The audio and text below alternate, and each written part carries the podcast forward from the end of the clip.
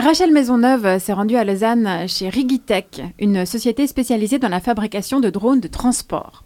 L'entreprise travaille avec des engins de 3 mètres d'envergure qui peuvent porter jusqu'à 3 kilos.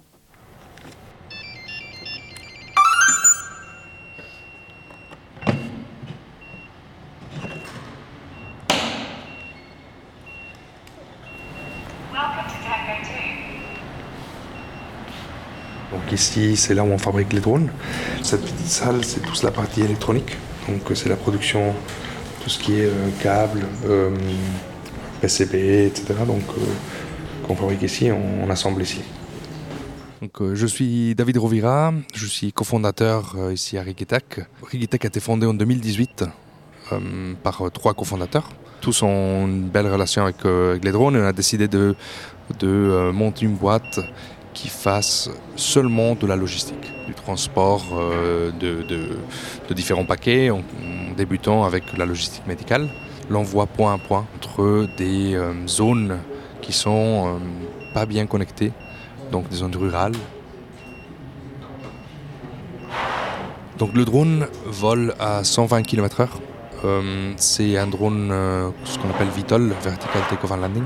C'est un drone qui est moitié hélicoptère, moitié avion. Une fois, il est euh, une hauteur de 50 à, 80 mètres. Il arrive à faire jusqu'à 100 km de distance. ici, on fait les tests de tout ce qui est au sol, donc que les moteurs individuels tournent, etc. Et que le système ait une réponse et se connecte bien. Tout ce qui est test en vol, c'est à l'extérieur. Parce qu'à l'intérieur, on n'a aucune assistance pour le pilotage, vu qu'on n'a pas le GPS. Donc c'est tout en manuel et ça serait trop dangereux de faire à l'intérieur. Donc on fait tous les tests à l'extérieur. Euh,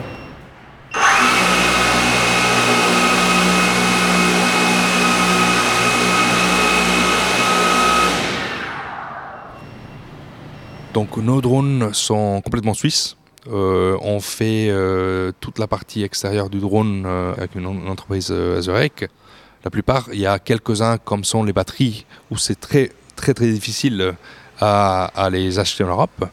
Mais on essaie toujours de maintenir la plupart des composants suisses et si on n'arrive pas, européens pour l'instant, on remplace pas beaucoup de, composants. Ce qu'on fait, euh, tous les composants sont réutilisés ici en R&D, dans le, research and development, euh, pour faire des tests. On a beaucoup de tests de parachute à faire, de tests de R&D, de vitesse, etc. Donc il y a des drones qui sont dédiés, qui sont fabriqués à partir de, euh, soi-disant, déchets ou des anciennes versions qui sont plus utilisées. Donc on les réutilise pour faire ces tests-là qui sont, il y a des fois destructifs comme ceux du parachute. Donc on utilise toujours euh, ce qui a été, euh, ce qui n'est plus utilisé euh, chez nous.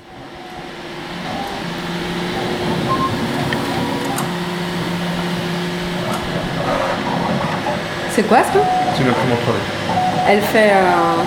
Elle produit maintenant des supports pour un, pour un PCB. Des pièces comme ça. Des pièces en plastique qui vont être testées maintenant sur différents drones pour voir euh, comment ça marche, si ça tient, euh, quelle est la, quelles sont les performances des pièces et si elles ont été bien, euh, bien mises en place, si elles sont bien adaptées à ce qu'on a besoin. Quelle est la durée de vie du drone?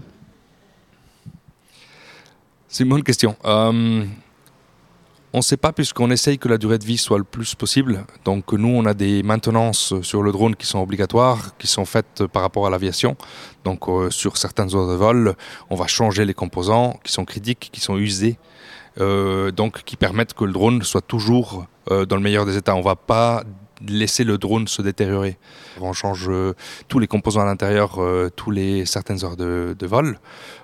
Le drone, c'est comme s'il était nouveau Donc je crois plutôt que la technologie euh, va, changer tellement dans les prochaines 3, 4, 5 ans que le, client va vouloir changer le drone. Donc c'est pas que le drone se détériore et il ne fonctionne plus, mais plutôt que euh, comme quand on a un ordinateur qui marche encore mais on veut la nouvelle version.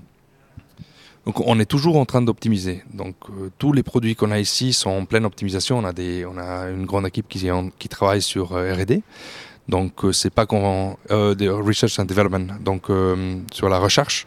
mais en fait, l'idée générale, c'est qu'on va pas sortir un nouveau produit, mais on va améliorer celui qu'on a. on aura de nouvelles possibilités avec le drone. là maintenant, on vient d'installer un, système pour euh, laisser tomber une charge si nécessaire. Donc euh, on ne devrait pas atterrir sur des endroits, on pourrait juste euh, s'approcher pour, pour le laisser. Donc il n'y a pas de terrain aménagé. Donc ça, c'est des choses qui, des changements qui, sont, qui se font au cours du temps et qui peut-être feront qu'un client qui a une version ancienne, d'ici 4 ans, dise bon, bah, c'est le moment de changer, d'avoir la nouvelle version du même système. Qu'est-ce que tu en penses en termes euh, écologiques? En termes écologiques, ben, bon, c'est sûr, il n'y a pas d'émissions, donc c'est vert. Après, c'est sûr que oui, euh, la fabrication et autres, euh, c'est pas forcément les batteries, tout ça.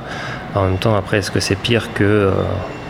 je vois un, exemple qu'on a où on veut faire une route au niveau de, Genève.